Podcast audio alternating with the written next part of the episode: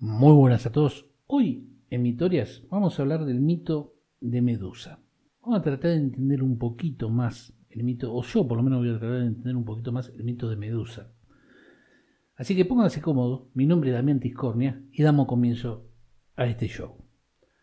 A ver, primero vamos a recordar lo que todos sabemos de Medusa, ¿no? que viene un tal Perseo y eh, le corta la cabeza, la mata ¿eh? porque recibe ahí unos, unas directrices de una diosa. Pero ¿cómo llegó Medusa a eso?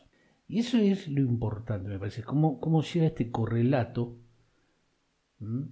de una persona que su nombre significa guardiana o protectora, pasa a ser el ser que encontró Perseo, vagando por las por las cuevas, que tuviera otro, ahí en tal sitio. ¿Cómo llegó ese ser a eso? Y acá es donde nos tenemos que poner un poco, afilar, ¿no? Un poco el lápiz. A ver, tratar de ver un poquitito más de esto. Estamos hablando de un mito de hace dos mil y pico de años atrás. Porque yo cuando digo, no he inventado nada nuevo, no hay nada que no se haya escrito en la antigüedad, los sumerios, los griegos, los romanos, los egipcios, lo que sean. Ya está todo escrito. Que no haya llegado, que nos hayamos enterado, ya está todo pensado. Todo pensado. La primera huelga, está acá un poco de esto, de las huelgas, eh, fue una huelga por cosméticos de los fabricantes de eh, monumentos egipcios, hace como dos mil y pico de años. ¿Mm? Ustedes piensan que es del siglo XVIII, XIX, la revolución industrial. bueno, en este caso vamos a hablar de cómo llega Medusa a encontrarse con Perseo. Él, hoy le dirían precuela. Pero bueno, a ver, es una mujer que todas las bases donde usted puede buscar información sobre el mito de Medusa, dicen que era siempre, lo único que nos dice siempre que es igual, era lo bella. La mujer más bella que se podía encontrar en ese momento en Atenas. La más bella. No había, no había, no, había, no había, ¿eh? no había nada. Envidiada por seres humanos y envidiada y eh, deseada también por seres humanos y por dioses. Así nomás se lo digo. O sea, era tal la belleza que pasaba esto.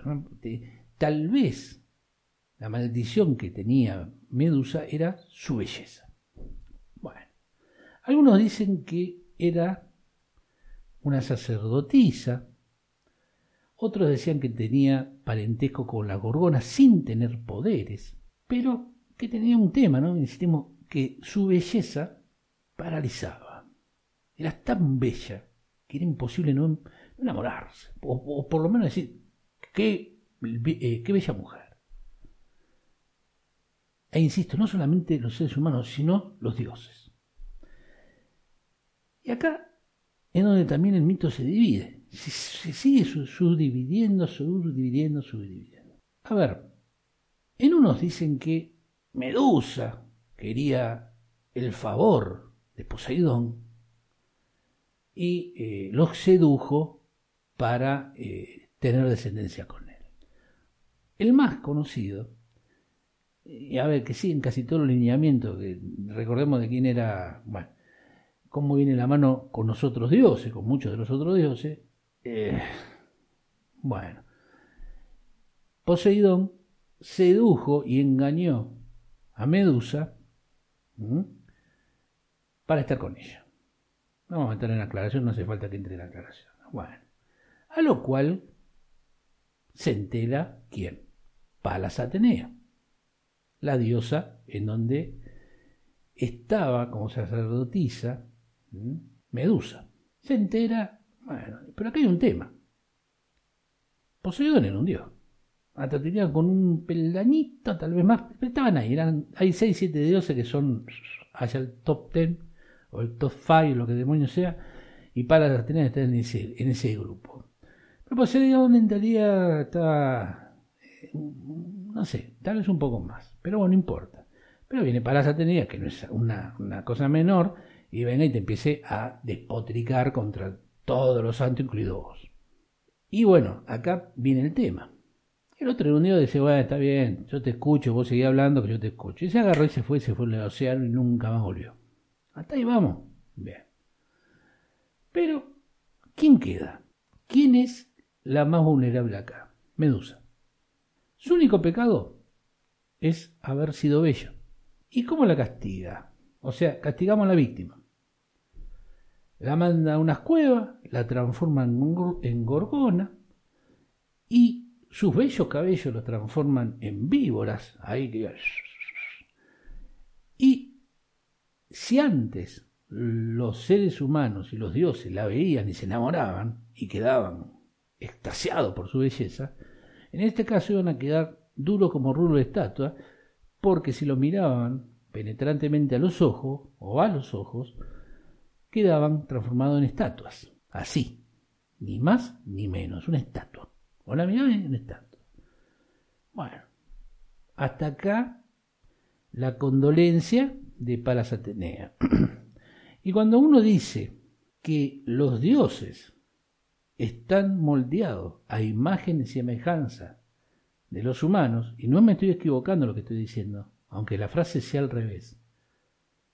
La frase para mí es más correcta. Los dioses están moldeados a base y semejanza de nosotros los seres humanos, con sus grandes mm, logros y con sus bajezas inmundas.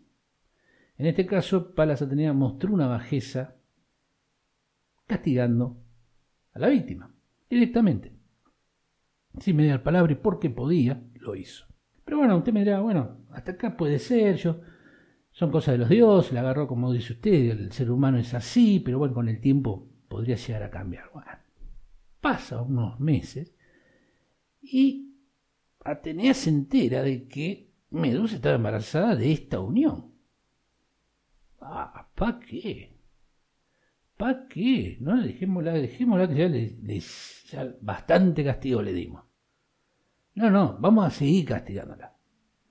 Y agarra un ñato. Y acá es donde nos tenemos que estar fijando que el mito este, si te pones a, vas a ver que Perseo no lo vas a mirar como un, como un héroe.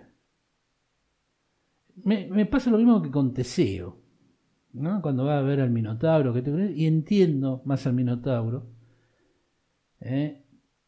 comprendo ciertas cosas del Minotauro. No, no, no los he hecho que devoraba esto, pero sí las soledades, las, las broncas, las frustraciones que tiene el Minotauro. Y acá, a esta medusa, lo empiezo a entender también. Porque no conforme con todo el castigo que le hicieron, y además una cosa, pasó de ser la mujer más deseada a ser uno de los seres más odiados y repulsivos que podía haber, odiados por todo el mundo y temido por todo el mundo. O sea, imagínense en el cambio que tuvo que tener esa persona por dentro. A lo cual se entera que está embarazada. Y dice, bueno, Atenea dice, la verdad esto no la voy a dejar pasar, sigo con bronca, estoy enojada y esto así no queda. Y le, a ver, le empieza a hacer el oído a Perseo. Mira, vos tenés que ir porque esto la verdad es una gorgona maligna, eh, es muy mala persona, que esto y que el otro, y vos tenés que ir y cortarle la cabeza porque eh, así se acaban todos los males. Y ahí es cuando uno empieza a pensar que Perseo era medio... Pues está bien, te aparece un dios, te habla, pero cualquier... A ver, ente superior o supongamos una persona que tiene mucho poder se te pone a vos como amigo y se te pone a decir tal cosa, te va a hacer tal otra, estamos medio complicado y ahí entra el fanatismo que lleva a hacer las cosas sin averiguar, sin averiguar nada, pero eso va ciegamente, con su fe solamente. Y ahí está el problema. Ese es el gran problema, que la humanidad sigue teniendo. Porque si se piensan que esto ha cambiado, ahora tenemos fe en otras cosas tal vez. Y no soy de la creencia de Nietzsche de que Dios ha muerto. Parece que hemos cambiado nuevamente. Y ahora se han tomado ciertos estamentos que ciegamente usted sigue como si fuera una religión. Repite cual loro todas las mismas palabras, sin ningún basamento. No averigua, lo hace. ¿Qué diferencia de Perseo? Que va a matar a un individuo que por más grotesco que sea, que y que el otro, ¿no? Se pintó dos segundos a averiguar cómo pasó, qué fue lo que pasó, bueno, no importa. Recibió algunos regalos, no lo tomaremos como soborno, porque eran por, a ver, le dijo, mira, vos tenés que ir, dice, bueno, yo, señora Palas Atenea, voy a ir para allá, la voy a encontrar a Medusa y fa, se acabó la Medusa. Mira, si vos vas así, como estás ahora Perseo, te va a dar una boleo que salí volando. Vamos a mm, hacer un upgrade de tus poderes. Y le da las, eh, las sandalias aladas de Hermes, le da el casco de la invisibilidad de Hades y una espada y un escudo que eran medio eh, espejados. Y algún que otro subterfugio más que habría por ahí que le dan y que menos vidas infinitas le dio de todo. Compró, hizo una microtransacción en el juego. Bueno.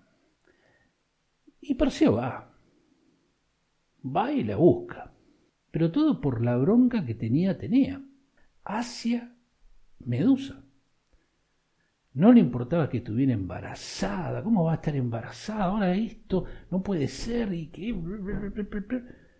Y manda al otro ñato. E insisto, ya bastante castigo había tenido para seguir castigándole por caprichos. Y acá es cuando yo digo que entiendo y tal vez no me pongo del lado de Perseo y viéndolo como un héroe cuando me mostraban las películas, yo que sé, que aparecía King, Douglas haciendo, no sé, bueno, no me acuerdo, eh, haciendo del libro de la Odisea, ¿no? De Ulises, eh, y ahí haciendo, matando al cíclope. Ya empiezo a ver de otro lado. Ojo, que Douglas actorazo, pero eh, interpretaba un libro, la Odisea, y muy, muy, buena película. Independientemente de esto, hay una película de Perseo, no sé qué demonio, la del 60 y otra del año 2000 y moneda, pero mejor la de del 60, 50 y pico. Pero uno empieza a entender a esta medusa. La, la embarazan, la, la engañan, la embarazan, la destierran, la mandan no sé a dónde, le cambian su aspecto, le cambian toda la vida, y encima está embarazada y anda, anda a cortarle cogote. Y este salamoide va ahí, sí, alabado, allá voy. Obviamente usando las sandalias con alas de Hermes, vuela hasta ahí, va en silencio que tiene el otro y guiado por la mano de Atenea, hace trabajo. E insisto, acá es un tema en donde uno no, no puede dejar de entender a Medusa, por lo que pasó Medusa, por todo el cambio físico y psicológico que tuvo que pasar Medusa. No estoy haciendo nada de psicológico, no soy psicólogo, pero póngase a pensar un poco, si usted porque se cambia el color de pelo, se siente que está haciendo una revolución constructiva, imaginen una persona que era bella pasar a ser... A ver, insisto, yo soy feo, nací feo, moriré eh, bello, no, voy a morir feo. Tal vez los años me dé la posibilidad de decir, no, yo cuando era joven era lindo. ¿Tiene alguna foto? No, no, se quemaron los archivos. Y ahí termina. ¿Me entiende? Pero una persona que todos caían de su pie a hacer lo contrario, que te miren y que esa persona fenezca, debe ser terrible psicológicamente. Y encima estás embarazada y en vez de dejarte tranquila, que este con el otro vienen y te pasan a de huello, de ahí sale el caballo alado y otro más. vendría en otra historia. Vendría en otra historia. No, no vamos a estar haciendo.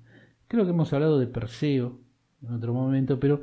Y si hablamos de Medusa fue muy así por arriba. Me pasó, insisto, me pasó lo mismo con el Minotauro. Me pasó lo mismo cuando uno era más joven, había leído el, el Paraíso Perdido de John Milton. Si pueden leerlo, mm, van a ver que es un libro que abre demasiado la cabeza. ¿Por qué?